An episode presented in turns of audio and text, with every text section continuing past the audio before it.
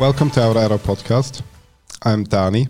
I'm here today with Lara Maier from IGEL Technology. Hi, Lara. Hi, Danny. It is very nice to have you here today. I'm honored to be here today. Today, we're going to take a look at where IGEL Technology comes from. I'd like as well to introduce you a bit more to the wider market here in Switzerland, as you've recently been promoted to VP of Channel EMEA. Now, for our listeners who maybe don't know you yet, a little introduction from you. A couple of words to myself. Mm-hmm. I started one and a half years ago mm-hmm. um, at IGEL Technology in um, running distribution for mm-hmm. EMEA. That's where we met already. Correct. And then this year I had the honor to take over on the whole channels team. Mm-hmm.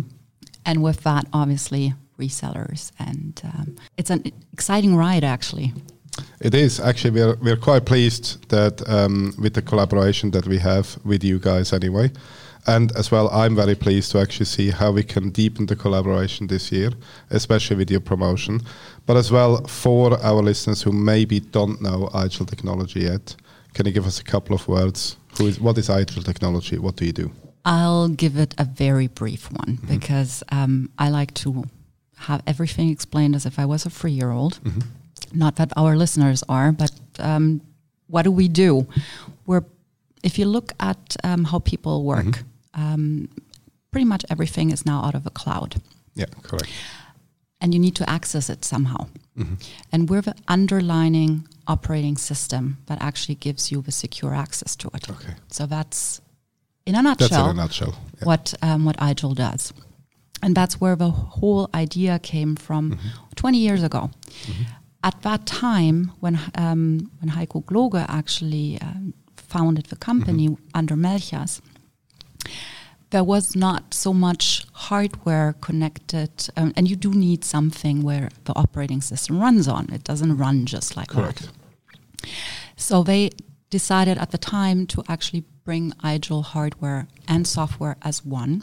Mm-hmm. And introduce that to the market. So that's where this thin client um, idea comes from. Okay which we actually over the course of the last years have detached from. Mm-hmm in order to give partners and customers the broader choice range. Mm-hmm. Correct. So, um, and in November, we actually took that, we decoupled it already. Yep. But, um, and we have developed relationships, deep mm-hmm. relationships with uh, um, independent hardware vendors like Lenovo, mm-hmm. HP, and LG. We wanted to give bright, um, broader mm-hmm. choice. And um, we have developed these relationships, and our operating system runs pretty much on any device. Yeah.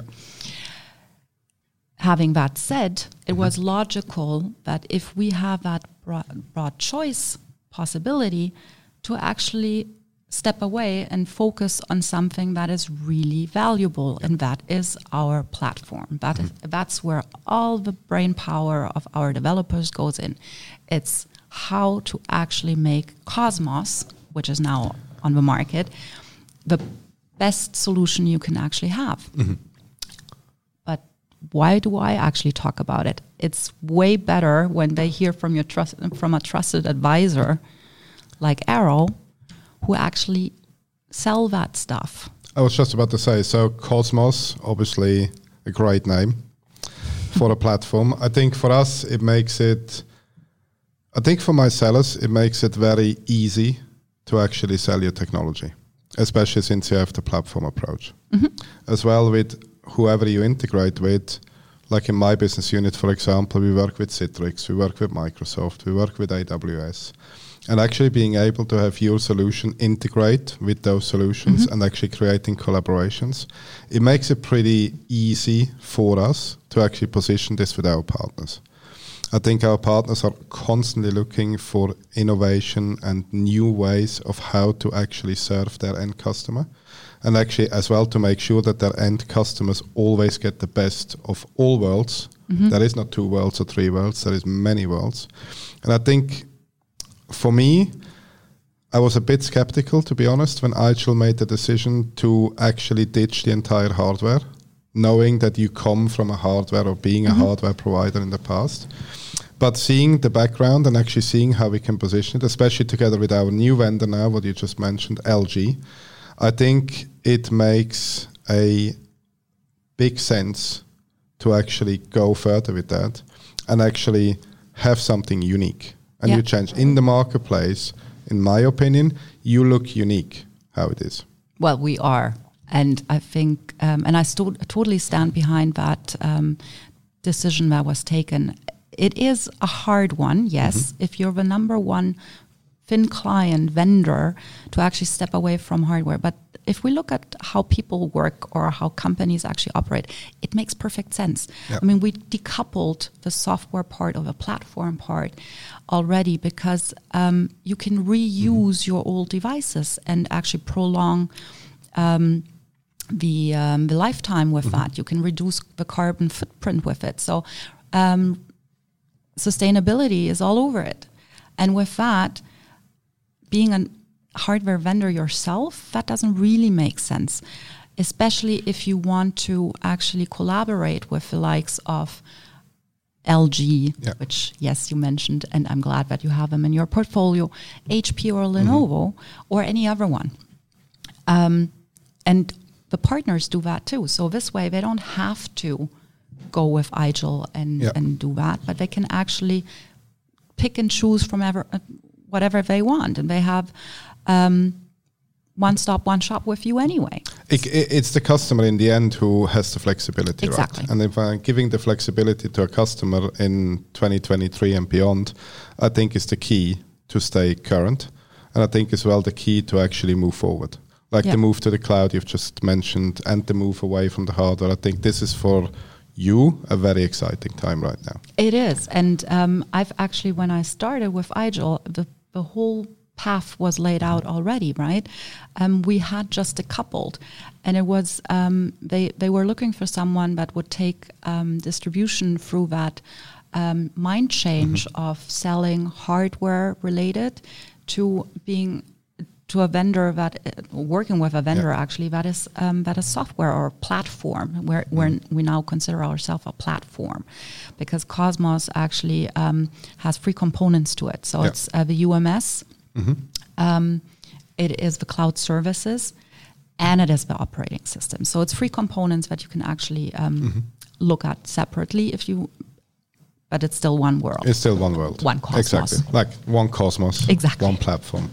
Nice. Well, what we actually, what I'm very excited is obviously our collaboration in that space and the space that what we actually do to collaborate together. I think one thing is worth mentioning to our listeners today is the Arrow Technify. Oh, yeah. What we actually run together. right? 14th of July, right? 14th of July. Um, this is the 14th of July. We actually have the topic Cosmos, the Of platform course. approach.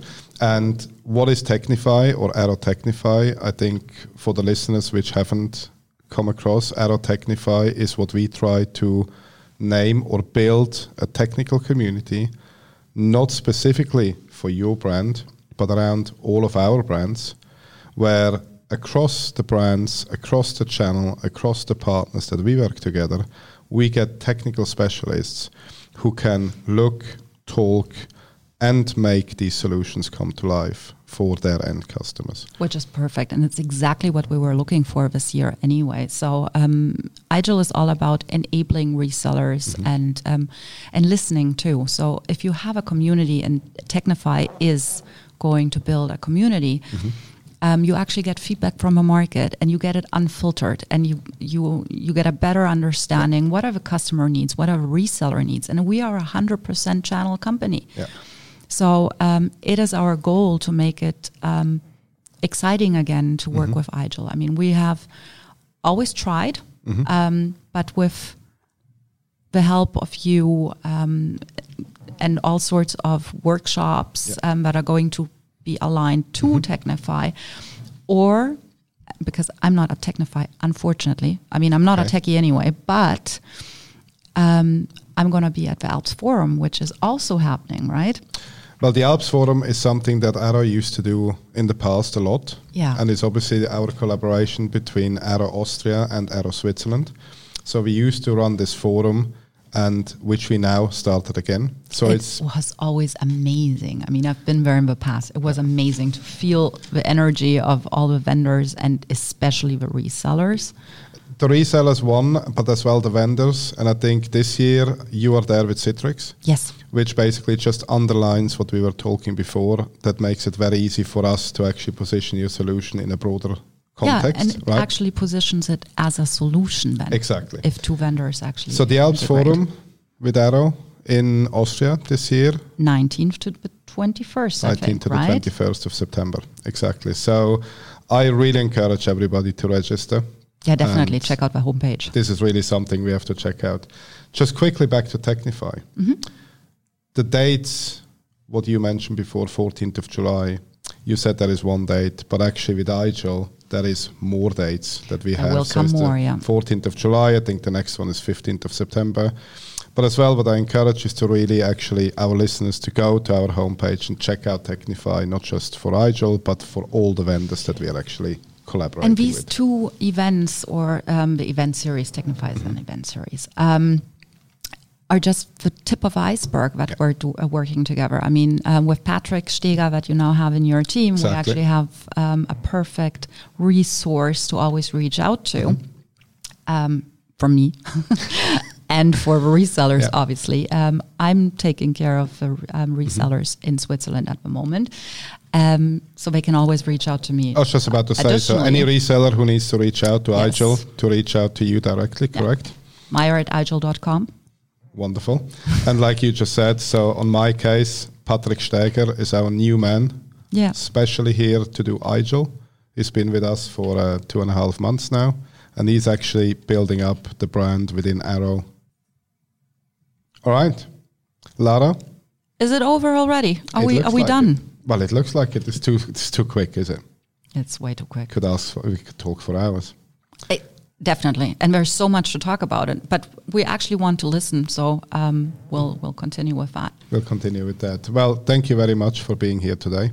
Thank you for having me.